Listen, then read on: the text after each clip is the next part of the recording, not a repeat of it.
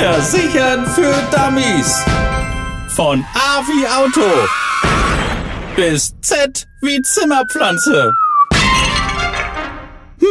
Und da sind wir auch schon wieder mit der zweiten Episode von Versichern für Dummies hier auf podnews.de und natürlich auch auf allen gängigen Podcast-Portalen. Uns gibt's übrigens auch bei Instagram. Einfach mal podnews.de suchen und uns gibt's auch bei iTunes zum Beispiel oder auch bei Spotify. Da könnt ihr gerne auch einmal reinhören und vor allen Dingen auch bei iTunes gerne einen Kommentar hinterlassen, wie ihr denn unsere Sendungen, die wir so haben, findet. Also da geht es ja nicht nur um Versichern für Dummies, sondern wir haben ja auch noch viele verschiedene und eins kann ich euch versprechen, es kommen dieses Jahr noch einige weitere hinzu. Und in der heutigen Ausgabe, da sind wir online unterwegs. Genauer gesagt geht es um unser Online-Verhalten, denn über 90 Prozent von uns sind online unterwegs und auch ein Großteil der Kommunikation zwischen uns findet mittlerweile ja online bzw. im Internet statt. Aber das World Wide Web ist kein rechtsfreier Raum und man kann leicht in eine Falle tappen. Was wissen wir überhaupt über das Internet, was wir da dürfen und was wissen wir nicht? Darum ging es dem Rechtsschutzversicherer Advokat von Generali und der wollte es genauer wissen und hat mal nachgefragt, zusammen mit dem Marktforschungsunternehmen Forsa, über 1000 Leute und was dabei herausgekommen ist, darüber sprechen wir jetzt mit Anja Mareen-Decker. Sie ist Juristin bei Advokat. Hallo. Hallo. Weiß denn eine Mehrheit der Menschen überhaupt, was im Internet rechtens ist und was nicht? Unsere Studie hat gezeigt, dass die Menschen ein recht gutes Gefühl für erlaubt oder nicht erlaubt haben. So sind fast 90 Prozent der Meinung, dass es nicht erlaubt ist, andere Personen zu beschimpfen oder sie zu beleidigen. 85 Prozent würden kein fremdes Foto als Profilbild in sozialen Netzwerken nutzen.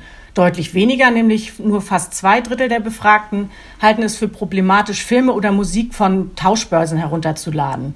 Manchmal besteht aber auch noch Unsicherheit. Nach verschiedenen Beispielen gefragt, gab durchschnittlich jeder elfte Internetnutzer an, dass er sich nicht wirklich sicher ist, was im Netz erlaubt ist und was nicht. Was ist denn so eine typische juristische Falle, in die man tappen kann? Mehr als die Hälfte unserer Umfrageteilnehmer konsumieren täglich Inhalte, die andere Nutzer in soziale Netzwerken, in Blogs oder in anderen Internetforen eingestellt haben.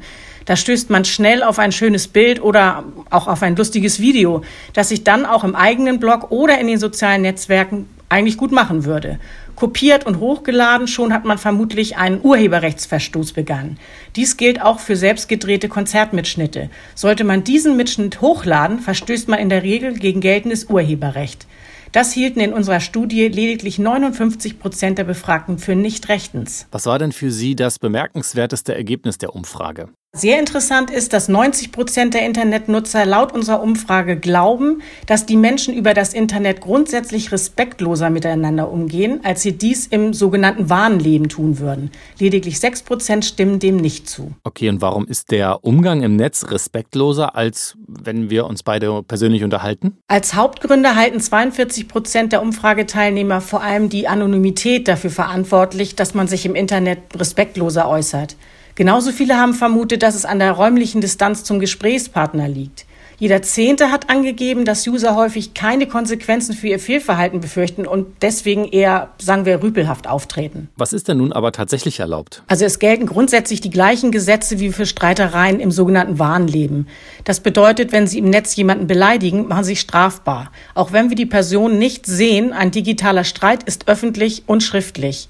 Auch wenn wir gefühlt anonym im Netz unterwegs sind, ist die Gefahr, sich bei Streitereien strafbar zu machen und die Konsequenzen daraus tragen zu müssen, höher, als wenn ich auf der Straße jemanden beleidige. Und wie sollte ich mich verhalten, wenn zum Beispiel irgendjemand diesen Podcast einfach auf seine Plattform stellt, ohne mich vorher zu fragen? Wenn Sie zum Beispiel Ihre Urheberrechte verletzt sehen, hilft oftmals Kommunikation.